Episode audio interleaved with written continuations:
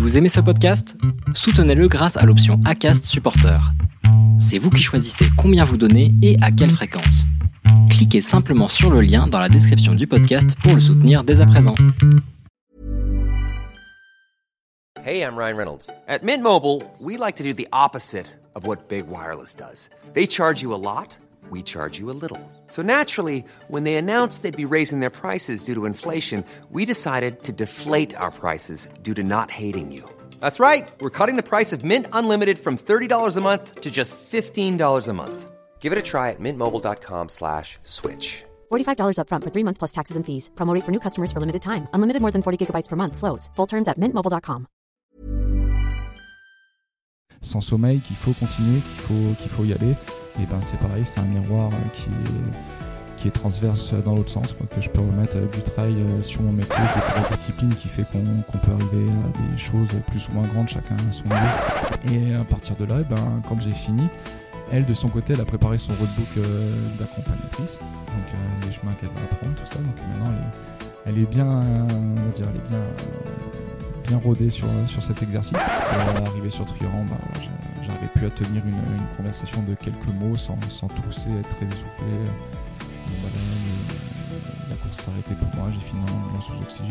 Bonjour, vous êtes sur le point d'écouter un nouvel épisode de l'Instant Outdoor, le podcast outdoor dans lequel on partage les meilleurs conseils et histoires des acteurs du sport outdoor. Mon objectif est de vous inspirer et vous inciter à bouger en conservant votre santé grâce aux conseils et retours d'expérience pour se lancer et progresser dans votre sport. Nutrition, préparation mentale, entraînement, apprentissage, parcours de vie, on abordera ici tous les sujets sans tabou et de façon naturelle. Je suis François Hinault, fondateur de Planet Trail Productions, speaker, créateur de contenu pour les sports outdoor et organisateur du Grand Raid du Finistère. Contactez-moi sur contact at sur LinkedIn ou sur mon site planettrail.com. Bonne écoute Et voilà, c'est parti. On enregistre sur le Basecamp de Merel. Je suis avec Alexandre Béraud. Euh, comment ça va, Alexandre? Et ben écoute, euh, ça va, ça va, fraîchement arrivé à Chamonix là, depuis, depuis une heure, donc on, se met dans l'ambiance. Je reviens du, du Dossard et puis ben, j'ai rejoint euh, l'hôtel euh, Team Merel pour pouvoir participer à l'enregistrement du podcast. Trop bien. Euh, bah écoute, ouais, tu t'apprêtes à faire l'UTMB. Euh, on va en parler, tout ça, toute cette préparation, tout ce que tu as fait avant. Est-ce que tu pourrais te présenter, s'il te plaît, pour tous ceux qui ne te connaissent pas? Euh, ouais, pour me présenter brièvement, bah écoute, ouais, c'est jamais un exercice euh, facile. Je dirais que je suis avant tout, euh, avant tout un papa, un futur euh, mari. Et puis euh, dans la vie, euh, profession, je suis gendarme. Et puis, euh, et puis à côté de ça, ben, je fais un petit peu de trail. voilà. Alors, j'aime beaucoup cette question de la présentation parce que je trouve ça toujours très intéressant de savoir par quoi les gens commencent. Euh, Qu'est-ce qu'ils disent en premier quand ils, sont, euh, quand ils se présentent Alors, tu dis papa. Euh, papa depuis quand déjà? Papa depuis 2018. J'ai un petit Antoine qui a maintenant 4 ans. Donc, on salue Antoine. Voilà. Euh, comment est-ce que tu as géré cette transition, euh, le passage euh, papa quand, quand, bah, quand Antoine est arrivé? Ben c'est toujours c'est toujours on va dire compliqué je pense pour pour une première fois pour un premier enfant. On a toujours cette appréhension de se dire est-ce que je vais y arriver? Comment ça va se passer? Tu vois tu te retrouves avec avec des gens qui t'achètent de façon amicale et chaleureuse le bouquin le futur papa le mode d'emploi et puis finalement tu regardes autour de toi tu te dis bah tout le monde y arrivait pourquoi pas moi? Et puis bah voilà quand tu mets entre guillemets les mains dans le cambouis après dans les couches et ben tout se passe bien non ça déroule c'est un changement de vie. euh, C'est, ouais, on va clairement dire que c'est là que tu commences à devenir un homme, euh, que tu te rends compte de beaucoup de choses, ce qu'ont pu faire tes parents, euh, tes parents pour toi, et, puis voilà quoi. Tu, la vie, la vie, la vie continue. On prend un rythme différent. Parce qu'il y a quelque chose qui est hyper important dans le- dans l'entraînement, c'est le sommeil, euh, le passage à la vie de papa, euh, même la vie de Ah. maman, ça change beaucoup sur ce sujet-là. Est-ce que tu as senti un, un changement? Est-ce que tu as Ouais, t'adapter? c'est, c'est sûr que c'est une vaste question. Euh, c'est compliqué. Les nuits, sont courtes au début. Euh, on a également, je pense aussi, euh, comme, les mamans, une, décharge d'hormones qui, qui nous pousse à faire plus de choses. Je pense que je suis resté relativement actif pendant cette période. Comme beaucoup de papas euh, trailers, j'ai l'impression aussi, et de, et de mamans d'ailleurs. Et puis on s'adapte. C'est vrai que quand le biberon est passé, qu'on voit que la sieste va être longue, et ben c'est à ce moment-là qu'on en profite. Le, l'emploi du temps est rythmé, euh, est rythmé par les siestes du petit euh, plus que par nos envies, je dirais. Ah, c'est sûr que ça change la vie. hein. En tout cas, c'est un, très très beau moment le fait de, passer papa. Moi, j'ai adoré ces moments-là. Euh, mais deux, c'est bien. Je sais pas, un projet de deuxième? Pour le moment, un, il n'y a pas vraiment ni de projet, ni oui, ni non. Voilà, on verra, on verra ce que, ce que dira l'avenir. Bon, euh, affaire à suivre. Euh, du coup, tu disais euh, gendarme. Oui. Euh, comment est-ce que tu as réussi à concilier aussi? Parce que le gendarme, c'est un métier qui est très prenant aussi, avec beaucoup d'astreintes, beaucoup de, de temps de travail. Conciliation vie pro, vie perso, vie entraînement, vie semi-pro hein, d'athlète élite. Comment est-ce que tu as concilié tout ça? Alors euh, c'est vrai que c'est assez compliqué. Euh, moi en plus, bah, ma femme euh, est infirmière, Charline. Donc pareil, des horaires qui sont parfois, parfois compliqués, parfois décalés. Bon, maintenant on a trouvé un rythme de vie, un rythme de vie plus stable. Après, moi sur mon métier, c'est vrai que j'ai beaucoup d'astreintes. Je fais beaucoup d'heures. On est, on est militaire. hein, je, peux, voilà, je compte pas les, les heures qu'on fait. Mais à côté de ça aussi, on a du temps, du temps pendant notre travail, du temps d'entraînement. Donc euh, ça permet également de concilier ben, et le, le sport du, du boulot, on va dire, et le sport euh, perso. Donc euh, voilà, puis après c'est selon l'équipe avec qui tu es dans le boulot, tu vois, on travaille, on travaille en, oui, en équipe, on peut le dire clairement. Donc bah, sur les astreintes, des fois on arrive à se remplacer, à s'entraider. Quand, voilà, quand tu as une bonne, une bonne cohésion de groupe, tu arrives toujours à trouver du temps. Moi c'est vrai qu'après, à titre personnel, je m'entraîne beaucoup le matin. En général, les, les horaires d'astreinte commencent à 8h. À 8h, j'ai normalement plié euh, l'entraînement de la journée euh, sans souci. Quoi. Hmm. Alors tu vois, j'étais avec euh, Fred Souchon du PGHM de, de Chamonix. Euh, il nous racontait que le métier de gendarme, c'était quand même un métier prenant, autant psychologiquement. Est-ce que toi, cette- ce métier-là t'a aidé parfois aussi à peut-être surmonter des, des épreuves pendant des trails ultra Est-ce que tu te dirais que psychologiquement, ça, ça a eu un impact aussi positif pour, pour ta pratique d'ultra trailer Oui, oui, clairement. Je pense, je pense l'un et l'autre, euh, que ce soit et dans le, dans le travail, où on a des fois des contraintes euh, psychologiques, où voilà, on est face à des situations euh, de, de tension. Bah, c'est des, des miroirs que tu peux remettre euh, dans le trail quand il y a des, y a des moments qui sont, euh, qui sont plus ou moins difficiles, quand ça commence à, à pincer. Et vice-versa aussi. On, euh, tu vois, moi, ça m'arrive dans, dans le travail, bah, tu as des phases où tu peux avoir beaucoup d'attentes, euh, beaucoup de, de pression à tenir, à tenir un certain temps. Bah, c'est des choses que qu'on connaît. Tu vois, tu as, as connu sur la TDS quand tu tiens plusieurs nuits dehors, et ben sans sommeil, qu'il faut continuer, qu'il faut qu'il faut y aller. Et ben c'est pareil, c'est un miroir qui est qui est transverse dans l'autre sens, quoi, que je peux remettre euh, du trail euh, sur mon métier, de mon métier euh, sur le trail. Et tu, tu le disais, un gendarme c'est militaire. Euh, Il y a quelque chose dont on parle beaucoup euh, quand on va s'entraîner, euh, parfois la nuit, parfois sous la pluie, euh, l'hiver, quand il fait froid. C'est de la motivation. La motivation, c'est un sentiment. Mm. Et, euh, et on- ça, ça n'aide pas toujours. Enfin, on n'est pas toujours motivé, euh, comme malgré ce que veulent nous faire croire les Américains avec leurs speakers euh, qui veulent te motiver tout le temps. Il y a par contre un élément qui est, euh, important à avoir, c'est la discipline. Euh, Est-ce que tu dirais que ton métier de militaire t'a aidé aussi à avoir cette discipline de jamais rien lâcher, de continuer? Bah, c'est exactement sur quoi je voulais rebondir euh, quand tu as commencé à parler de motivation. Je pense que les motivations, tout le monde en a. Il suffit de se mettre un bon blockbuster américain et on trouve tout de suite la motivation, on se sent tout de suite fort, on a envie de faire des choses. Après, c'est clairement, oui, c'est la discipline. C'est la discipline qui fait qu'on peut arriver à des choses plus ou moins grandes, chacun à son niveau. Tu peux être extrêmement motivé euh, quand euh, le réveil sonne à 5h du matin, ça pique pour tout le monde. Euh, Il y a celui qui appuie sur le réveil et qui le refait sonner 5 minutes après. Il y a celui qui se lève et qui enfile ses baskets. Je pense que voilà, quand tu as, établi un plan, que tu t'y tiens et que tu gardes cette discipline, oui, que j'ai certainement développé avec le côté militaire, c'est ce qui aide à faire, beaucoup de choses. Alors, euh, Alexandre, enfant, euh, c'était un enfant euh, sportif déjà depuis tout petit, euh, peut-être grandi dans une famille de sportifs ou Alors, euh, j'ai pas forcément grandi dans une famille de sportifs. Euh, mon papa aimait beaucoup le sport, ma sœur aime, aime bien ça aussi, elle court. Moi, j'étais comme beaucoup de trailers footeux. Footeux, j'ai eu un parcours où, où j'ai j'ai beaucoup tapé dans la balle jusqu'à jusqu'à mes 18-20 ans où j'étais en sport-études. Et ensuite, bah, quand je suis rentré en gendarmerie, euh, j'ai arrêté, euh, j'ai arrêté le foot, évidemment. Et je détestais la course à pied, exactement comme beaucoup. Mais quand tu rentres, euh, bah, quand tu rentres en école de gendarmerie, en fait, si tu veux, pour la faire courte, ton affectation est, conditionnée à ton classement. Ton classement est conditionné aux notes que tu obtiens et la note de sport, voilà, chez les militaires, c'est les agrès et la course à pied. Et si t'aimes pas la course à pied et que tu as des bonnes notes, faut t'y mettre. Et comme je dis souvent, eh ben, ce qui était vraiment une contrainte est devenu une habitude et l'habitude euh, par discipline est devenue un besoin. Et voilà, j'y ai pris goût et, et j'ai commencé à y mettre une phalange, et puis maintenant, bah, j'ai mis tout le bras. Euh, c'est vrai que tu le disais, il y a beaucoup de, de footeux qui, euh, qui passent au, au trail. Euh, Mm. Comment t'expliques ça? Je saurais pas dire, peut-être euh, ben, les aptitudes euh, à courir, à courir dehors, à courir dehors par tous les temps aussi peut-être.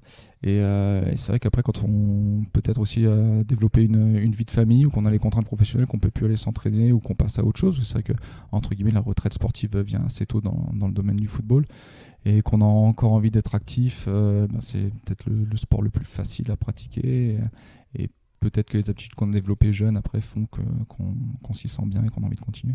Et le, le foot, euh, sport d'équipe, euh, course à pied, sport euh, peut-être le plus individuel qui, qui existe, vrai. enfin l'un des sports les plus individuels. Euh, ça te manque pas ce côté équipe, ce côté team? C'est une question, hmm, je dirais pas piège, mais oui, c'est un sport individuel, mais c'est vraiment pas. Moi, en tout cas, dans le trail, c'est pas comme ça que je l'aborde. Euh, Il y a évidemment les, gens qui sont avec nous, euh, qu'on peut appeler euh, des concurrents, mais souvent des partenaires hein, quand on est dans les moments qui vont, qui vont pas bien. Mais euh, non, moi, c'est vrai que j'ai l'impression d'être en équipe parce que je suis à minima bah, avec, avec Charline sur les courses. Et il y a toujours ce soutien, tu vois. Ouais, moi je dis, je, je, cours, je suis celui qui met le, pied droit devant le pied gauche, le pied gauche devant le pied droit, mais il y a tous ces gens qui sont derrière, qui sont à côté, qui te soutiennent, qui te regardent, et au final, c'est moi, c'est ouais, cette équipe-là qui me porte. Euh, je, ne recherche jamais que ça soit une considération, une reconnaissance, que ça soit qu'elle soit sociale, familiale ou amicale, mais euh, mais par contre, euh, je sens cette cohésion, et c'est vrai que c'est quelque chose qui te pousse. Hmm. Alors, tu, le disais, ça me fait penser à deux questions. Je, me, le dis à moi-même pour pas l'oublier, la deuxième. Tu, euh, tu parlais de, euh, cet esprit qui existe entre les athlètes euh, à l'avant. C'est pas forcément tout le temps de la compétition, ça s'entend aussi. C'est le, monde du trail, de toute façon, est un sport très convivial, donc ça partage beaucoup. De toute façon, quand on passe plusieurs heures avec des gens, au bout d'un moment, on se lie d'amitié. Est-ce que tu as des histoires comme ça où, tu as partagé un moment avec des athlètes devant à, vous entraider dans des galères euh, Est-ce que tu as des, une petite anecdote ou euh, des choses comme ça qui te viennent en tête? Non, des anecdotes. euh, non, pas d'anecdotes, franchement. Mais, mais comme tu dis, c'est vrai que bah, il y a des gens, des fois, tu passes 2, 3, 4, 5 heures avec eux. Et en fait, comme tu es l'un derrière l'autre, tu es en pleine nuit, à l'arrivée, je serais incapable de dire qui c'était. Tu connais juste un prénom, et puis en fait, tu as passé, t'as passé des heures à, ouais, à connaître vraiment de, de grandes tranches de vie de certaines personnes. Mais euh, non, non, c'est toujours intéressant. Alors, est-ce que c'est vraiment l'esprit euh, du trail aujourd'hui? Euh, Je sais pas, parce que tous les formats de course ne sont pas les mêmes. Après, c'est vrai que sur l'ultra, euh, on passe dans tellement de phases différentes et tout. euh, voilà, je pense pas aujourd'hui qu'il y, ait- beaucoup de gens qui, qui laisseraient quelqu'un sur le bord du chemin sans l'aider dans la difficulté. On, on voit même au plus grand niveau. on a eu une, une belle démonstration avec, avec François et Kylian cet été. C'est vrai que tu vois, ben, et ben ouais, on s'entraide, on reste ensemble, et puis, et puis au final, à la fin, on déterre la hache de guerre, et, euh, et puis il y en a un qui gagne des deux, ou on a également beaucoup des fois d'arrivées euh, d'arrivées partagées. euh, voilà, n'en déplaise au pro-athlétisme, je dirais, mais Mm. c'est vrai que parfois c'est c'est ces moments de cohésion qui font, qui font le charme de ce sport. ouais. C'est vrai que c'est un sujet, ça. euh, Il y en a certains qui vont dire que l'esprit trail voudrait qu'on termine main dans la main. Mm. Euh, D'autres qui disent que le respect de l'autre et de son entraînement veut que tu te donnes jusqu'au bout. Toi, tu es plutôt de quel, euh, de quel avis? Moi, j'ai pas vraiment d'avis. Je pense que la vie, euh, beaucoup de gens donnent leur avis, peu sont dans cette situation. Mm. Euh, je pense que si tu es dans une course du top mondial et que eh ben, tu es en binôme à l'arrivée et en binôme vainqueur, je pense qu'il n'y a qu'à ce moment-là que tu peux avoir ces questions qui viennent dans ta tête. Quoi. Et, euh, et j'imagine que les considérations euh, euh, voilà, des, des gens qui, qui jugent cela, euh, t'en as que faire à ce moment-là. quoi. Hmm, Je pense. oui. Et alors, tu disais, hein, dans l'esprit, l'esprit d'équipe, euh, tu partages beaucoup de courses avec euh, donc ta femme. Euh, comment est-ce que vous préparez euh, une course comme l'UTMB en- ensemble? Alors, euh, au début, c'est vrai que, que moi, je préparais euh, quasiment tout seul, c'est normal, c'est moi qui cours, elle n'était pas, entre guillemets, dans ce monde. Et plus elle y a pris goût, et maintenant, c'est vrai qu'elle a une grosse part, euh, une grosse part d'autonomie. Euh, moi, je vais préparer la partie course. Moi, je, prépare, on va dire, mon matos, mon matos obligatoire, mes ravitaillements, mon roadbook. Et à partir de là, eh ben, quand j'ai fini, elle, de son côté, elle a préparé son roadbook d'accompagnatrice, donc euh, les chemins qu'elle va apprendre, tout ça. Donc maintenant, elle est, bien, on va dire, elle est bien, bien rodée sur, sur cet exercice. Et ensuite, eh ben, on partage tout ça. Voilà. Elle, elle me dit, bah, tiens, pour les ravitaillements, il y aura ça, ça, ça. Elle me pose des questions, ok. Et puis, et puis on, chacun, chacun a sa petite besogne, en fait. Euh, une, petite, euh, petite fiche de consigne pour les ravitaillements, pour les coups de moins bien, les coups de mieux. Et puis, et puis on se met d'accord là-dessus. Puis après, chacun fait son, son travail. Du coup, elle, maintenant, elle, elle me laisse vraiment faire. Elle me pose souvent plus trop de questions sur ce que moi je prépare et moi je lui pose plus de questions sur euh, ce qu'elle elle prépare son roadbook et chacun est autonome en fait et c'est ça qui fait que ça marche bien quoi. Alors il y, a une, une, blague souvent pour les accompagnateurs comme ça où, euh, euh, le coureur arrive et puis je t'avais dit la poudre bleue pas la poudre rouge ou les coureurs qui sont sous la fatigue après plusieurs heures passées dehors peut-être de nuit. Est-ce que ça vous arrive de vous, de vous engueuler ouais? C'est arrivé. non s'engueuler non mais euh, c'est vrai qu'il y a des moments, t'arrives, t'es pas lucide. je me répète beaucoup, je dis beaucoup avant la course, je fais, tu sais, si ça arrive, je suis désolé. Et puis même après la course, je fais, ah, en fait, là, j'ai oublié, machin et tout. Mais euh, non, non, je pense pas. Je pense qu'on est vraiment, on est vraiment très bien rodé. Et, euh, et, autant elle, elle sait que je vais arriver sur des moments où je vais pas être bien, je vais pas être lucide et ça sera peut-être pas tout rose. Et autant je sais que moi aussi, quand elle, elle passe des heures à attendre, ben, il y a peut-être une petite ligne de consigne qu'elle a pas lue et, tant pis, quoi. Je veux dire je me rends bien compte aussi que bah, si elle n'avait pas été là, et ben, la petite ligne, c'était à moi de me débrouiller tout seul. Mmh. Donc euh, à un moment donné, tu sais que c'est que du bonus et il faut pas, faut pas s'en plaindre non plus. Quoi. Bah, c'est vrai que le, le boulot euh, d'accompagnateur, c'est un boulot qui est quand même extraordinaire parce que c'est vraiment, vraiment dévoué à, mmh. quelqu'un. Et c'est peut-être quelque chose qu'on ne salue pas assez parce que euh, ils sont vraiment dévoués. Il y a beaucoup disent qu'ils ont passé aussi un ultra, comme le coureur, à, stresser. Tiens, quand est-ce qu'il arrive? Faut pas que je le rate. Euh, là, la route, elle est, elle est bouchée, c'était pas prévu. Donc gros gros travail pour, pour aussi des accompagnateurs et on peut tous les féliciter. Hein. C'est le pire, moi si je peux rebondir là-dessus. Euh, clairement, aujourd'hui, plus qu'une une course comme l'UTMB, où il va y avoir quand même pas mal de monde pour suivre, euh, plus que le côté euh, que ce soit performance, euh, vouloir être finisher, tout ça. Moi aujourd'hui, s'il y avait une chose qui me met la pression, ce, serait ça, tu vois. C'est un petit peu d'être redevable. Tu donnes un plan de course, tu donnes un certain horaire et tu dis, mince, les gens ils sont là, je sais déjà qu'ils passent beaucoup de temps, qu'ils sont stressés. Là, ils vont passer 2 heures, 4 heures. Là, si je suis mort, j'ai envie de faire une sieste, ils vont peut-être passer 5, 10 heures de plus sur. moi, moi c'est ma plus grande inquiétude aujourd'hui quand je prends le départ d'un ultra. Eh ben, beaucoup de courage hein, à votre travail d'équipe. Bah ouais, surtout à eux. Alors, cette UTMB, euh, comment est-ce que tu l'as préparé euh, physiquement, mentalement? Euh, Il y a eu aussi la, la Volvic où tu as terminé premier de ces 224 km. Ouais, c'est ça. Est-ce que tu raconte-nous tout ça? Ouais, cette année, une saison un petit peu atypique. C'est vrai que bah, j'avais à cœur de tourner à l'UTMB. Après, après, quand je t'ai dit l'année dernière, qui s'est mal passé médicalement. Donc j'ai dû, j'ai dû bâcher à Trian. Euh, cette année, du coup, bah, il y avait report, euh, report des années Covid euh, du, format, du format très long de la VX. Bah, c'est une course forcément quand tu attaques au mois de mai par un 225 km. voilà, je considère que je suis un coureur relativement lambda. tu t'en remets pas en, trois mois. C'est voilà, assez compliqué. Il y il y a encore des traces c'était assez bien revenu euh, juste après. La forme, la forme était là. Et puis après, été en Corse, du coup, sur le Restonica Trail, où euh, les mêmes en fait, soucis de santé euh, sont apparus par rapport à l'année dernière sur UTMB, donc des soucis cardio-pulmonaires. voilà. Du coup, bah, depuis début juillet, l'entraînement, l'entraînement est vraiment en pointillé. j'aborde, voilà, j'aborde cette UTMB pas, pas dans les meilleures conditions, on va dire, de, de forme physique. Donc euh, ça, c'est quelque chose qu'il faut, qu'il faut que je sache euh, mettre euh, de côté. Mais à côté de ça, je l'aborde dans les meilleures conditions pour prendre du plaisir. comme on le disait tout à l'heure, beaucoup de monde, beaucoup de monde autour de moi. Donc voilà, on sait jamais, on sait jamais comment la soupe va être tant qu'on l'a pas goûté. Et voilà, je l'aborde relativement sereinement. On verra bien ce qui va se passer.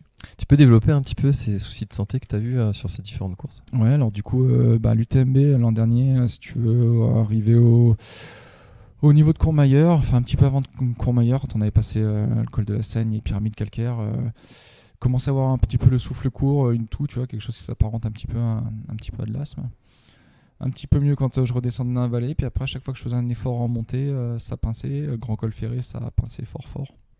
J'ai voulu continuer, hein, j'ai appuyé, je suis resté avec ces symptômes, on va dire, entre 8 et 9 heures. Et arrivé sur Trian, bah voilà, j'arrivais plus à tenir une, conversation de quelques mots sans, tousser, être très essoufflé. Bon bah là, la course s'arrêtait pour moi, j'ai fini dans l'ambulance sous oxygène.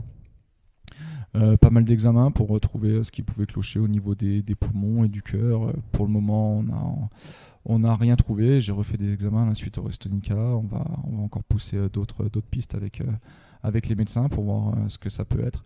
Comme je disais tout à l'heure, on met beaucoup aussi de choses sur le fait du Covid long. Moi, j'ai eu le Covid euh, fin, fin 2020, en novembre 2020. Voilà, est-ce que c'est lié, est-ce que c'est pas lié euh, voilà, je sais pas, je laisserai la, science, la science y répondre en espérant trouver une issue favorable à tout ça. C'est vrai que j'ai reçu d'autres athlètes élites hein, qui partagent ce genre de, ressenti. Je pense à Pascal Aigli, je pense à Martin Kern aussi, euh, euh, Baignade Marmissol aussi. Euh, bref, j'ai beaucoup d'exemples comme ça de- de- d'athlètes qui remontent des difficultés suite à, suite à Covid, suite à vaccin aussi. Comment est-ce que toi tu abordes du coup maintenant un, UTMB en, sachant qu'il y a potentiellement cette, euh, cette petite épée de Damoclès là, qui tu sais pas si ça va arriver ou pas? Est-ce que mentalement, est-ce que ça te- ça t'affecte? Et si oui, comment? Oui, oui, mentalement, ça affecte, ça affecte forcément. Après, euh, après c'est toujours le problème de ne pas, de pas psychoter là-dessus parce que faut pas non plus s'inventer des symptômes. Il y a des moments où ça va piquer et ce sera pas forcément ça. Maintenant, les symptômes, je les ai clairement identifiés. Je sais, je sais ce qui se passe. Euh, oui, je l'aborde forcément avec euh, ouais, une grosse appréhension. C'est vrai que dès qu'on va passer, euh, dès qu'on va passer au-dessus de, moi, ça m'arrive à chaque fois en altitude. Donc, dès qu'on va passer au-dessus de 2000, 2003, euh, oui, je vais être plus vigilant. Je vais faire attention à pas, à pas taper dans la gamelle, euh, comme, comme on pourrait dire. Voilà, essayer de rester, rester calme et pas trop m'essouffler. De toute façon, sur une course comme ça, c'est pas, c'est pas quelques minutes de, de gagné ou de perdu qui font de, de grandes différences, mais mais oui, forcément, c'est un petit peu aussi, euh, on va dire, sur le côté médical, un, test pour moi de revenir ici. Hmm. Et euh, du coup, euh, tr- trois mois pour récupérer après un 225 km. comment est-ce que tu as fait pour récupérer et en même temps te préparer euh, avec une Restonica entre les deux Euh, ça- Tu dis que tu es un coureur lambda, mais pour le commun des mortels, ça fait quand même beaucoup. Non, c'est vrai que j'avais. euh, Après, j'ai rapidement enchaîné. Si tu veux, j'ai fini vraiment euh, cette course de la VVX, je l'ai vraiment fini dans, dans un état très très abîmé. Voilà, je marchais quasiment plus à la fin. Euh, ce que je disais, si, si j'avais pas été en tête de la course, je pense que euh, ça aurait été compliqué de finir. C'est vrai que euh, c'est le fait voilà, d'être en tête, d'avoir, d'avoir du monde encore autour de moi qui m'a vraiment poussé, mais je marchais plus à l'arrivée.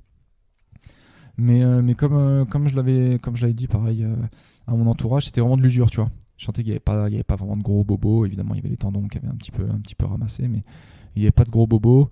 Euh, ouais, je m'étais laissé récupérer, bah, comme tout le monde, quoi, hydratation, nutrition, un bon sommeil. Et puis, euh, et puis trois semaines après, j'avais fait euh, le 50 km de l'UTPMA. C'était en fait pour refaire un petit bloc avant Restonica, enchaîner, donc ça c'était le samedi, enchaîner avec un 14 km local chez moi au Vernet le dimanche. Les deux courses, c'était très bien passé. Mais bon, après, c'est vrai qu'à trois semaines d'un objectif, souvent, on a un petit regain d'énergie euh, qui fait qu'on arrive à être performant, ce qui s'est certainement passé. Et après, au Restonica, pareil, je me sentais bien. Début de course, ça s'est très très bien passé. Mais, euh, mais passé les 10 heures d'effort, voilà, ça, il y a eu ces soucis qui sont revenus. J'ai choisi de mettre euh, rapidement le clignotant pour, euh, pour essayer de préserver, pour pouvoir s'aligner au départ de l'UTMB. Et voilà, après, euh, bah, du coup, en ayant eu les mêmes soucis de santé, bah, c'est vrai que je suis resté en pointillé, beaucoup de, basse intensité, pas trop, pas trop forcé, et, garder un petit peu cette, vague positive que j'avais pour, euh, pour m'aligner sur UTMB. Même si, euh, comme tu l'as dit, je reviens sur la, VVX qui faisait, donc, était un, format de 225 km.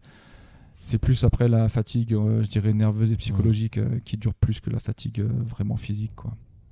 Pas, pas forcément une lassitude, euh, une lassitude qui s'installe, parce que comme je l'ai dit, je suis quelqu'un de très discipliné, donc quand il faut à l'entraînement, j'y vais. Mais, euh, mais voilà, ouais, nerveusement, psychologiquement, des fois peut-être un petit peu moins d'envie, tu vois, une, euh, une appétence qui, qui est plus tout à fait la même pour, pour on va dire, se faire mal. Hmm. Et alors, euh, choix de la Restonica, pourquoi? Parce que c'est un trail qui est très technique comparé à l'UTMB, qui l'est quand même euh, moins. Pourquoi avoir choisi cette course en préparation? Euh, clairement, c'était pour eux le côté plaisir. Comme j'ai dit, hein, après moi, la VVX était venue euh, dans le calendrier, euh, c'était rajouté euh, de par un report. Mais après, j'avais voilà, j'ai choisi de cocher cette course parce que dans le calendrier, pour arriver à l'UTMB, un mois et demi avant, ça paraissait relativement cohérent. Et après la découverte de la Corse, moi, je l'avais vu, j'avais déjà eu l'occasion d'aller en Corse, mais jamais d'y courir. Et voilà, c'était quelque chose qui me tentait vraiment. Et, et l'occasion s'était présentée. Donc voilà, je fonctionne au plaisir. Ouais, avant tout. Ouais. Euh, alors, euh, là, on est sur le Basecamp Merel. Euh, la rencontre, Merel et Alexandre, comment ça s'est passé? Eh bien, euh, la rencontre Merel en fait avec le team, c'est bah, Nico, le team manager, qui pourra en parler, euh, mieux que moi. Euh, moi, c'est plus ma rencontre avec, Nico en fait. Bah, c'était pendant, le, Covid d'ailleurs, pendant les confinements. Suite, bah, comme je disais tout à l'heure, moi je suis arrivé en fait sur le côté performance, mais à mon bas niveau relatif, je dirais. plutôt sur ouais, en 2019 où j'avais fait une fait une belle TDS ça s'était plutôt bien passé. Il y avait deux, trois autres résultats qui avaient, qui avaient bien marché. Mais voilà, moi, sans, sans aucune prétention de, de vouloir euh, être plus performant que ça dans, dans ce milieu-là. Et Nico m'avait contacté, voilà, savoir si je voulais faire partie de l'aventure avec, euh, avec son team, euh, chose que bah, moi j'ai accepté. Hein. C'était toujours, toujours une expérience de plus enrichissante qui, qui ne me donnait pas trop de contraintes. Donc c'était c'était vraiment le comment dire l'opportunité de mettre le doigt dans quelque chose et de, découvrir. Et après, bah, partant de là, bah, l'aventure du team a, commencé. Et est venu, euh, est venu se, rajouter euh, sur, euh, sur le team. Et maintenant, avec on a un team élite qui, qui jouit de, de, ce partenariat et qui permet un meilleur épanouissement. C'est vrai qu'on disait tout à l'heure hein, que c'était un sport individuel, mais du coup, le fait de rentrer dans une team, ça le rend aussi peut-être un peu en, équipe, on s'entraide. Se, on euh, mm. tu, tu, ressens ça, cette, euh, cette, euh, cette, cohésion? Oui, oui, on y a une cohésion. C'est vrai qu'on essaie d'avoir deux stages dans l'année, en début de saison, en fin de saison, hein, pour, bah voilà, pour lancer un petit peu, on va dire, les hostilités, et puis à la fin de saison. Nous, dans le, dans le team, là, on n'a que des coureurs qui ont des profils différents. des jeunes, des plus anciens, et surtout dans tous les formats. Donc euh, c'est toujours bien de s'enrichir euh, des expériences euh, des uns et des autres. Voilà, moi je suis, sur l'ultra, je suis on va dire le, gros diesel de la bande et on a des, on petits jeunes qui sont plus sur des, sur des formats très courts. Donc c'est, toujours intéressant d'avoir, ce partage-là au niveau performance et puis même au quotidien. On a, bah entre moi qui suis père de famille et, des, des étudiants, c'est toujours aussi super de pouvoir partager des moments de cohésion comme ça tous ensemble en étant rattachés autour d'une passion commune. C'est vrai qu'on a tendance à voir l'ultra un petit peu au-dessus des autres courses. Euh, dans l'esprit euh, général, faire un, faire un 150, c'est plus valorisant que de faire un 50. Alors que euh, si tu fais un 50 en étant aux avant-postes, c'est souvent aussi difficile de préparer ça que de préparer un ultra. pourquoi tu as fait le choix de, te tourner vers l'ultra et pas les courses plus courtes? C'est vrai, comme tu le dis, après ça, je pense que c'est des, c'est des débats de, machine à café, ça, c'est toujours savoir qui a la plus grosse. Hein. Mais non, non, après la distance, je pense pas que je pense que vraiment euh, toutes les distances ont des difficultés qui sont, euh, qui sont singulières et, euh, moi aujourd'hui plus je m'aligne sur une distance courte plus, ça me fait mal parce qu'il faut vraiment s'arracher par rapport à l'ultra au faut de la gestion. après moi je suis venu sur plus sur l'ultra ben, parce que clairement c'est ce qui m'a ce qui m'a le plus correspondu en fait quand j'ai commencé quand j'ai commencé à courir. si tu veux moi j'ai commencé comme tout le monde au début un marathon m'a paru insurmontable que ce soit en trail il y avait, euh, je me souviens, c'était sur, euh, bah, c'était sur le, trail du Vulcain. L'année où je le fais, je suis sur le 40, c'est la première fois que je fais un trail long, enfin un trail euh, semi-long, on va dire. Et puis tu as les gars du 80 qui me doublent, Laure Blanchet, le premier qui me double. Je me dis, mais c'est incroyable de voir des gars qui font 80. Qui, qui, sont, qui sont ces gens C'est impossible. Et puis de fil en aiguille, je me suis dit, bah, je vais essayer, je vais faire un petit peu plus long. Et en fait, je me suis rendu compte que je me sentais plus à l'aise sur le long, plus à l'aise sur les, les, courses, les courses de gestion, où à un moment donné, il faut plus être avec la tête que les jambes. Euh, et, voilà, non, moi, c'est pas, c'est pas forcément, je dirais, un, choix d'ego, c'est un choix de, de sensation. C'est là où je suis le plus à l'aise et aujourd'hui, bah, ouais, comme je le disais, à mon niveau le plus performant. Donc, c'est pour ça que je suis sur ce format-là. Alors, tu le disais, l'ultra, c'est de la gestion. Euh, les marathoniens, s'il y en a qui nous écoutent, ont l'habitude de se fier à une allure, à un rythme qu'ils prennent depuis le début euh, et qui suivent jusqu'à la fin. en trail, on a le choix de faire la gestion de son effort, peut-être au cardio, peut-être au ressenti. Comment, comment est-ce que tu fais, toi, pour te dire là, je peux appuyer, là, je peux, vaut mieux que je freine? Alors euh, moi c'est sur les entraînements je fonctionne euh, je fonctionne au cardio euh, surtout ça me permet aussi de, de pas mal de pas mal quantifier la charge d'entraînement la fatigue tout ça après sur un ultra je, je mets rien sur un ultra c'est vraiment la sensation aujourd'hui moi c'est comme ça que je fonctionne et je pense que j'ai pas le niveau pour pour me dire tiens je vais faire telle allure je vais accélérer ici ou là il y a trop d'aléas qui peuvent arriver il y a toujours le, le plan qu'on prévoit et le plan qui se réalise euh, que ce soit par exemple sur les ravitaillements, la nutrition. Euh, on a beau euh, sur un UTMB prévoir les ravitaillements jusqu'à Valorcine. Je pense que peu d'athlètes respectent le plan à la lettre jusqu'au bout et peu de gens sont dans des, voilà, sont dans des temps vraiment à part euh, bah, les Antoine, Antoine Guillon, les, les Ludo Pomeré qui arrivent à, à jouer à la seconde près. Mais non, sinon, nous, euh, je pense que pour les gars qui jouent un petit peu moins devant, il y a encore trop de, de facteurs extérieurs, euh, même intrinsèques qui arrivent, qui font que, qui font qu'à un moment donné, il bah, faut gérer au- un petit peu au cas par cas. Et c'est là aussi que l'assistance a, a un rôle, a un rôle énorme parce que voilà, moi je sais que Charline, euh, elle connaît les petits leviers qui, au moment où ça a pincé, bon, quand on va s'écarter du plan, ben, enfin, on va se resserrer, sur, euh, se recentrer sur des, des choses basiques, mais des choses qui font plaisir et qui permettent euh, de continuer. Et, et alors du coup, ça, ça ressemble à quoi euh, une semaine d'entraînement classique d'Alexandre? Et est-ce que tu as un entraîneur d'ailleurs? Oui, oui, oui, oui, j'ai un entraîneur qui est, qui est là, qui est en train de, qui est en train de suivre l'OCC actuellement, David Pelabou, qui, qui m'entraîne maintenant depuis, depuis deux ans. Euh, ben moi, la relation aussi ouais, que j'ai avec mon entraîneur, elle est, je dirais, euh, pas relativement atypique, mais si tu veux, David, lui, est très porté euh, athlé, trail plutôt court, et c'est un, peu, un petit peu mon garde-fou. Moi, j'ai toujours envie d'en faire plus, et lui, lui est sur la qualité. Et en fait, on a trouvé une bonne alchimie avec ça parce que du coup, j'ai l'essence, l'essence de qualité qui- qu'il me donne. Et moi, à côté de ça, des fois, je brode un petit peu plus de volume au ressenti. Mais, euh, mais toujours, euh, voilà, c'est toujours euh, lui qui, fixe la bride parce que j'ai toujours envie d'en faire un petit peu plus, comme beaucoup d'ultra trailers, je pense. Et, et voilà, aujourd'hui, une semaine d'entraînement classique pour moi. euh, c'est 7 jours d'entraînement, pas, pas forcément que de course à pied. Je croise pas mal avec le vélo. Sur les périodes de, de, grosses charges, comme on arrive en début d'été, j'essaye de mixer, on va dire, à 50% de, de temps sur le vélo et en course à pied. Euh, un petit peu de renforcement musculaire aussi euh, à côté de ça. Voilà, y a pas... Je m'entraîne, euh, oui, quasiment 7 jours sur 7, mais pas que en courant. Je- le corps ne supporterait pas. Hmm. Ah, c'est sûr que l'entraînement croisé, ça c'est très, euh, très tendance euh, aussi de réduire les volumes, comme tu le disais, et puis déjà que tu fais déjà beaucoup d'ultra dans l'année, hein, euh, bah déjà tu as peut-être ce fond qui est, qui est là. Et, euh, et, alors, euh, euh, sur la partie nutrition, euh, tu disais tout à l'heure en, off, juste avant, que le café, tu avais essayé de réduire. Donc j'imagine que tu fais aussi attention à ce point-là. Moi, je trouve que c'est très compliqué de faire un ultra en fin d'été avec tous ces barbecues apéros qu'il y, a- autour de nous. Comment est-ce que tu gères ça?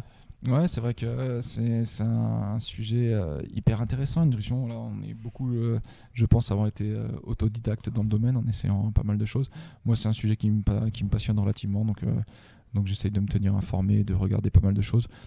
Après, euh, non, moi, je reste quelqu'un de, très bon vivant et épicurien. euh, voilà, euh, au quotidien, je fais attention, mais je m'empêche, je m'empêche jamais une, une soirée ou une bière autour du, barbecue quand l'occasion se présente. Après, voilà, sur des objectifs comme ça, bah, c'est vrai que deux, trois semaines avant, bah non, tu commences à faire attention, quoi. Voilà, je suis pas, je suis pas quelqu'un qui va faire attention euh, trois mois, trois mois avant. Au quotidien, comme je l'ai dit, euh, je reste euh, vigilant, je m'autorise des écarts, mais pas tous les jours. Et par contre, c'est vrai qu'après, bah, voilà, trois semaines d'un objectif, tu resserres un petit peu la bride, on essaye d'être focus. Là, pour le coup, bah, le barbecue bière, on essaye de trouver une alternative. Euh, voilà, pour ce qui est de la caféine, c'est vrai que aujourd'hui, beaucoup de gens euh, on consomme beaucoup de café. Moi, je suis un grand consommateur de café. J'en fais partie aussi. Voilà. Et, euh, et c'est vrai qu'un petit peu avant un événement comme ça, euh, je le réduis pour, euh, bah, pour me recentrer aussi sur, mes, sur mon sommeil, pour essayer de, mieux dormir, qu'il n'y ait rien qui puisse euh, l'altérer. Et après, bah, c'est un petit levier que j'essaye de garder quand on sait qu'on va faire une nuit blanche, la caféine, voilà, pour rentrer en jeu dans les moments difficiles. Ouais, c'est vrai que c'est un conseil qu'on entend souvent, ça, de, réduire au moins une semaine avant. Et comme ça, quand on en reprend, bah, paf, il y a l'effet, euh, l'effet caféine qui prend vraiment le relais. Euh, c'est un bon conseil, ça, qu'on entend pas assez souvent. Euh, la, gestion de la nuit, justement, tu préfères courir la nuit, le jour? C'est, Je peux pas dire que je préfère courir la nuit, mais, mais la nuit, je trouve que le temps passe plus vite. Si tu veux, en fait, euh, la nuit, les difficultés de la nuit, ce qui se passe euh, et ce qui pourrait mal se passer, en fait, je trouve, est rapidement gommé au lever du jour, en fait. C'est euh, un petit peu comme une parenthèse pour moi, la nuit. Il peut se passer un peu tout et n'importe quoi. Quand le soleil se lève, euh, c'est derrière, c'est fini. Et, euh, c'est pour ça que c'est un- ouais, une ambiance que j'aime bien une ambiance, euh, une ambiance que j'ai- j'aime bien, se retrouver aussi dans des espaces plus silencieux, euh, plus recentrés sur soi-même aussi. Euh, on a quand même moins de monde. Tu vois, une course comme l'UTMB où il y a énormément d'effervescence euh, au début. On est vite fatigué parce que c'est une course qui part le soir, donc ça c'est assez atypique. Moi, c'est quelque chose que j'aime pas trop. Mais, mais ouais, on retombe vite, voilà, l'euphorie retombe, on se retrouve dans le cave, on arrive à se recentrer sur ses sensations et, c'est un bon moment. c'est quelque chose que, que je dirais pas que j'aime, mais que je, que je crains pas. Quoi. Hmm. Et alors, quelle vision euh, tu as? Parce que tu vas passer, euh, toi, une nuit euh, dehors. Les derniers de l'UTMB vont passer deux nuits. Quelle vision tu as, toi, d'athlète élite, de ces, coureurs qui sont à l'arrière? Alors, euh, ouais, dans ta question, il y a deux choses. J'espère ne pas passer une deuxième nuit dehors. Euh, voilà. Euh, après, on, verra, on verra bien. Je préfère en passer une deuxième que, que de devoir, de devoir ne pas finir. Mais, mais bon, ça, c'est pas, c'est pas envisageable pour le moment. Après, voilà, comme tu dis, euh, moi, je me considère pas comme quelqu'un de vraiment élite. Je vais dire plutôt dans le haut du peloton. Non, mais pour les gens qui, qui passent deux nuits dehors, moi, clairement, c'est de l'admiration. Euh, ça, ça ne m'est jamais arrivé. Euh, bah, la plus grande course que j'ai faite là sur, euh, sur, la, sur la VVX, j'ai passé un petit peu plus de 33 heures, donc j'ai pas passé deux nuits. Euh, c'est quelque chose que je connais pas et que je respecte entièrement. Aujourd'hui, je sais pas si moi j'aurai la force, que ce soit physique ou mentale, de me dire faut passer une deuxième nuit dehors, faut rester. Ça conditionne beaucoup de choses en termes de gestion, ça conditionne plus de, de matériel, plus de change, de devoir dormir, de devoir se changer. Euh, non, c'est vraiment encore un, un niveau au-dessus.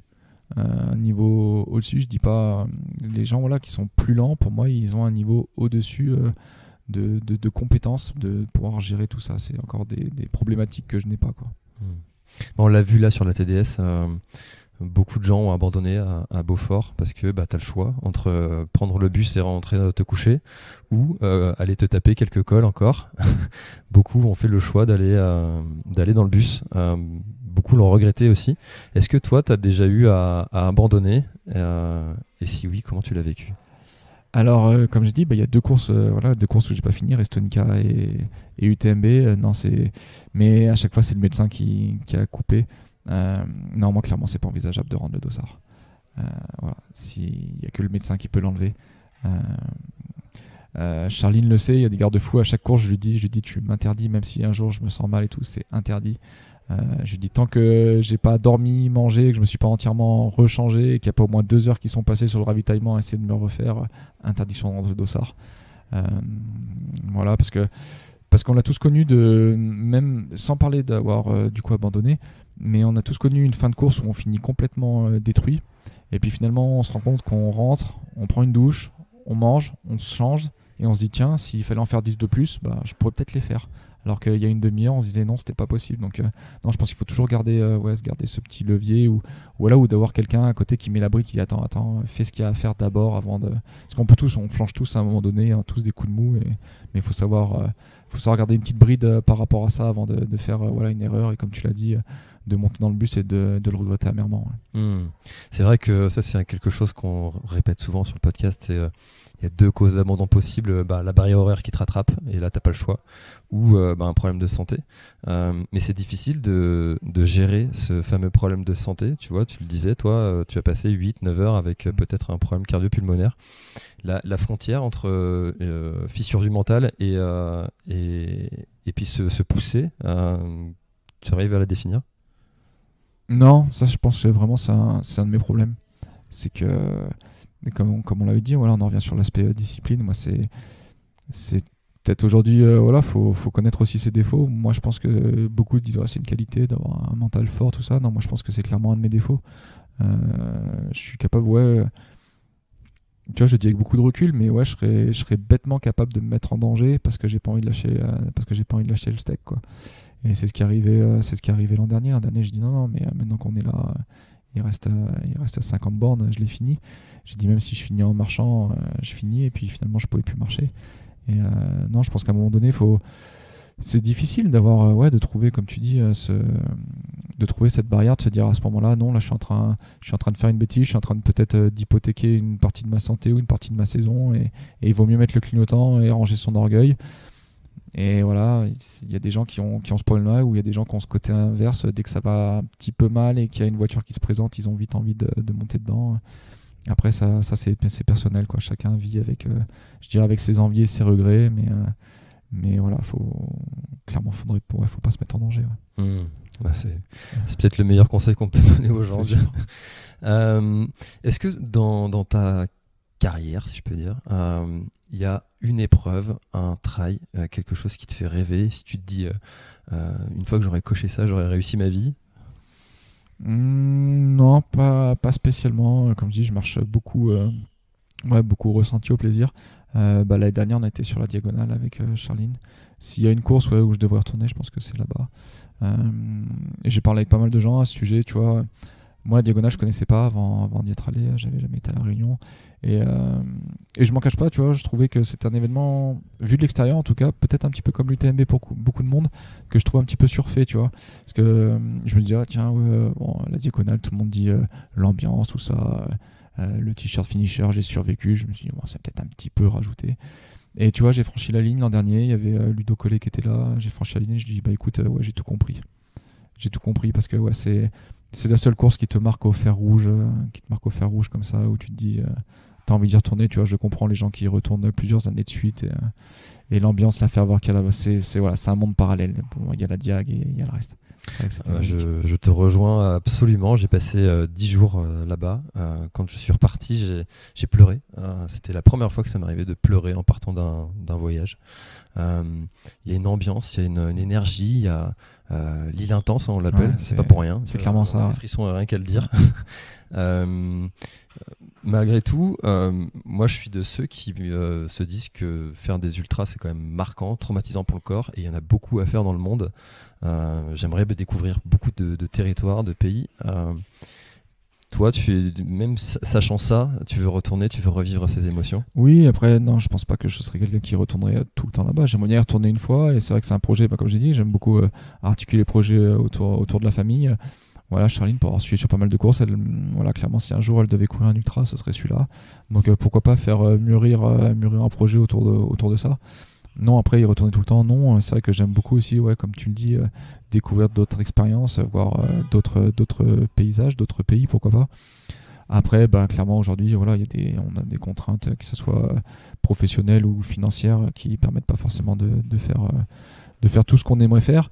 Mais oui, s'enrichir d'expérience, c'est quelque chose de très intéressant. Et c'est pour ça que j'aime bien essayer euh, une fois tous les ans ou tous les deux ans de faire un petit peu quelque chose, je dirais, d'un petit peu plus exotique euh, pour goûter à d'autres, euh, surtout d'autres ressentis, d'autres ambiances, comme on a pu le voir, que ce soit à la diagonale ou, dans d'autres pays où il y a d'autres ferveurs, d'autres. mentalités qu'en France. C'est toujours intéressant de s'enrichir de tout ça à travers les voyages. Et alors justement sur la diagonale, on, beaucoup remontent d'avoir euh, fait des rencontres improbables euh, en pleine nuit, euh, de quelqu'un qui fait un barbecue ou euh, qui joue de la musique. euh, euh, T'as t'as t'as vécu ça toi aussi? Moi, oui, j'ai une anecdote. Bah, bah, pareil, on peut en reparler. Euh, Je suis arrivé donc du coup euh, le premier jour, on s'installe dans notre, euh, dans notre logement avec Charline et là tu as le, le jardinier de la résidence qui arrive. Il dit ah, bonjour, t'es t'es trailer et tout. Tu fais ah, bah, Je dis bah ouais, ouais. Et cinq minutes après, il voulait prêter son pick-up à Charline pour qu'elle y aille dans ma fat et, il avait prévu de me faire le ravitaillement euh, pareil au milieu de ma fat. Le lendemain de l'arrivée, il est passé, il me voit, il me dit ah, comment ça va? Je dis bah écoute, j'ai un petit peu les jambes défoncées. Attends, bah bouge pas, mets-toi en slip dans ton lit, j'arrive. Voilà, Et puis il est venu me masser parce qu'il avait des compétences là-dedans. Enfin voilà, incroyable. C'est incroyable le partage que peuvent avoir, euh, que peuvent avoir les réunionnais euh, dans, ouais, dans la vie de tous les jours. Ça c'est incroyable. Des anecdotes, on en a plein. Il suffit d'avoir euh, ton bracelet ou de promener avec ton t-shirt finisher. euh, ouais, quelque part et puis tu te trouves à manger à manger chez un inconnu le midi et puis si tu fais pas attention tu encore le soir donc euh, non c'est incroyable C'est vrai que c'est fou cette, euh, cet esprit. euh, je, je sais pas qu'est-ce qui fait que euh, il y, il y il y a cette énergie, cette ambiance euh, qui- que tu retrouves. Enfin, moi, je j'ai pas fait, vécu non plus euh, toutes les courses du monde, mais gentillesse ouais, surtout cette gentillesse, cette euh, bienveillance. euh, euh, pareil, je pourrais être invité dans, dans- dans je ne sais combien de, de, de résidences de, de chez des gens. ils t'invitent à manger, viens, viens avec ta famille l'année prochaine. Ouais, incroyable, incroyable. Ouais, vraiment. On salue les Réunionnais qui nous écoutent, ils sont nombreux. Alexandre, euh, il y a un sujet dont on n'a pas parlé, on a parlé un petit peu en off juste avant. Euh, tu me parlais de, surentraînement. Euh, tu as connu ça. Est-ce que tu peux nous en parler? Ouais, c'est une. comme, comme on le disait en off, c'est quelque chose qui est, qui est, encore, qui est encore méconnu, peut-être un petit peu tabou. On commence à en parler pas mal avec, avec le côté féminin dans, dans le sport, avec les problèmes d'aménorrhée, les problèmes que peuvent avoir les femmes après, ben, voilà, pour avoir un, enfant ou des, des choses comme ça sur, sur le surentraînement. Et, et sur le penchant masculin, on en parle, on en parle peu. Peu de gens pensent que ça peut arriver, j'imagine. Moi, ça m'est arrivé il y a 5 ans. Quelque chose qui a été décelé, ben, que voilà, ma femme m'a beaucoup accompagné, c'est elle qui a, qui, a, a, vu la chose, on va dire, en, première.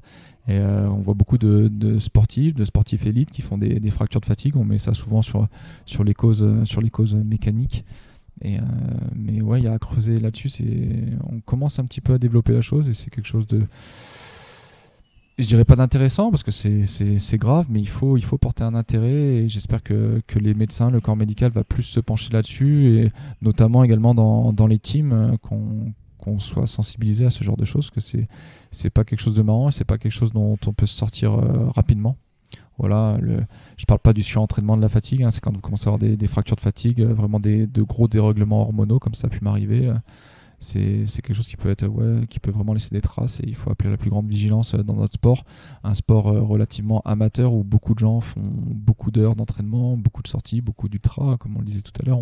On, pousse toujours au, toujours plus mais euh, mais le plus est souvent l'ennemi du bien donc il faut être vigilant. Et comment ça s'est manifesté pour toi? Bah, la, manifestation, elle est, elle est, assez compliquée en fait. Au début, tu, tu peux avoir des blessures et puis tu sais après c'est surtout une, une certaine lassitude et puis un, je dirais surtout, Charline a décelé un changement de comportement en fait. Tu, ouais, les premiers symptômes c'est ça en fait. Tu beaucoup moins d'appétence pour euh, pour les choses du quotidien. Tu commences à vraiment pas devenir beaucoup plus égocentré, mais tu as moins d'énergie euh, pour faire euh, plein de choses et puis et puis tu te recentres plus sur sur ta pratique, plus sur tu deviens tu deviens plus focus sur les choses qui t'intéressent à toi tu, tu, veux en faire, euh, tu en faire plus. Et, euh, et à côté de ça, euh, tu vois, tout à l'heure, on parlait pour la nutrition. Tu dis, bah tiens, je vais pas faire un barbecue ou boire des bières parce que j'ai ma compète. Mais là, t'es pas là-dedans, tu vois. Tu vas pas le faire parce que tu dis, bah non, parce qu'il faut que j'aille courir, juste parce qu'il faut que j'aille courir ou parce qu'il faut que j'aille m'entraîner.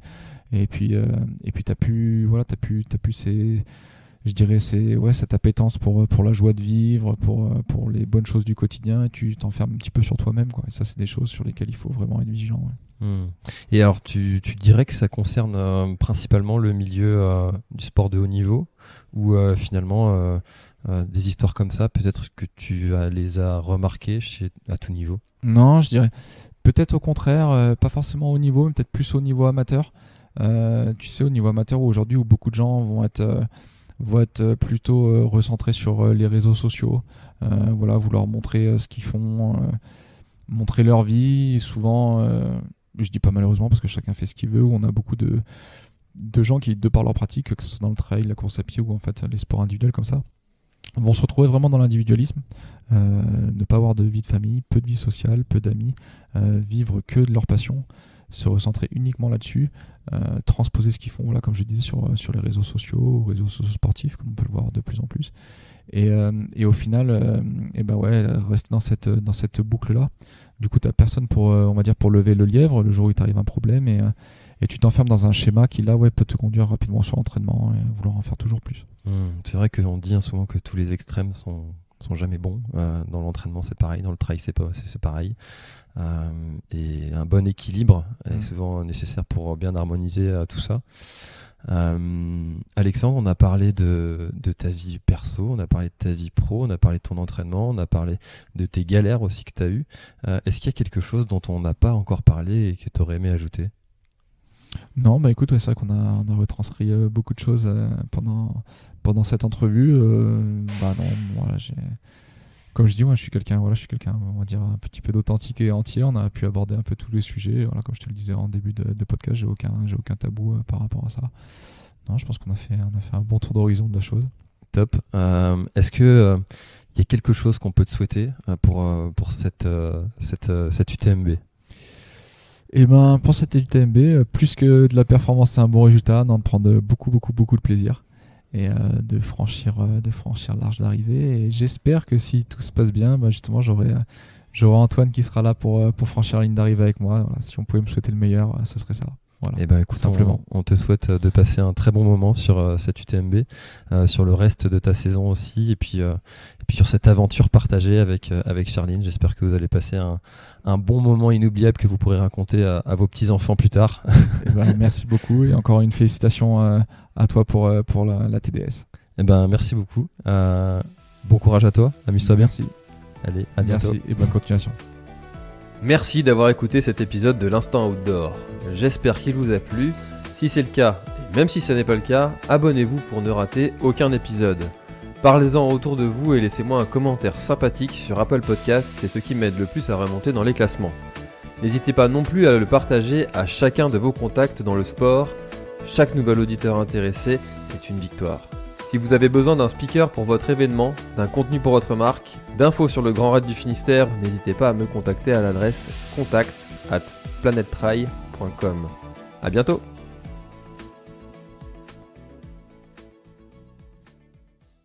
Voilà, l'épisode est terminé, j'espère qu'il t'a plu. Je t'invite à aller checker NAC, comme je t'en ai parlé au tout début de l'épisode, avec le code PlanetTry, P-L-A-N-E-T-E-T-R-A-I-L. Tu auras moins 15% sur ta commande. Et moi, je te souhaite un très, très, très, très, très bon footing, très bon trajet. Bref, ce que tu es en train de faire, je te le souhaite un très bon. Allez, à bientôt dans un prochain épisode. Bye bye.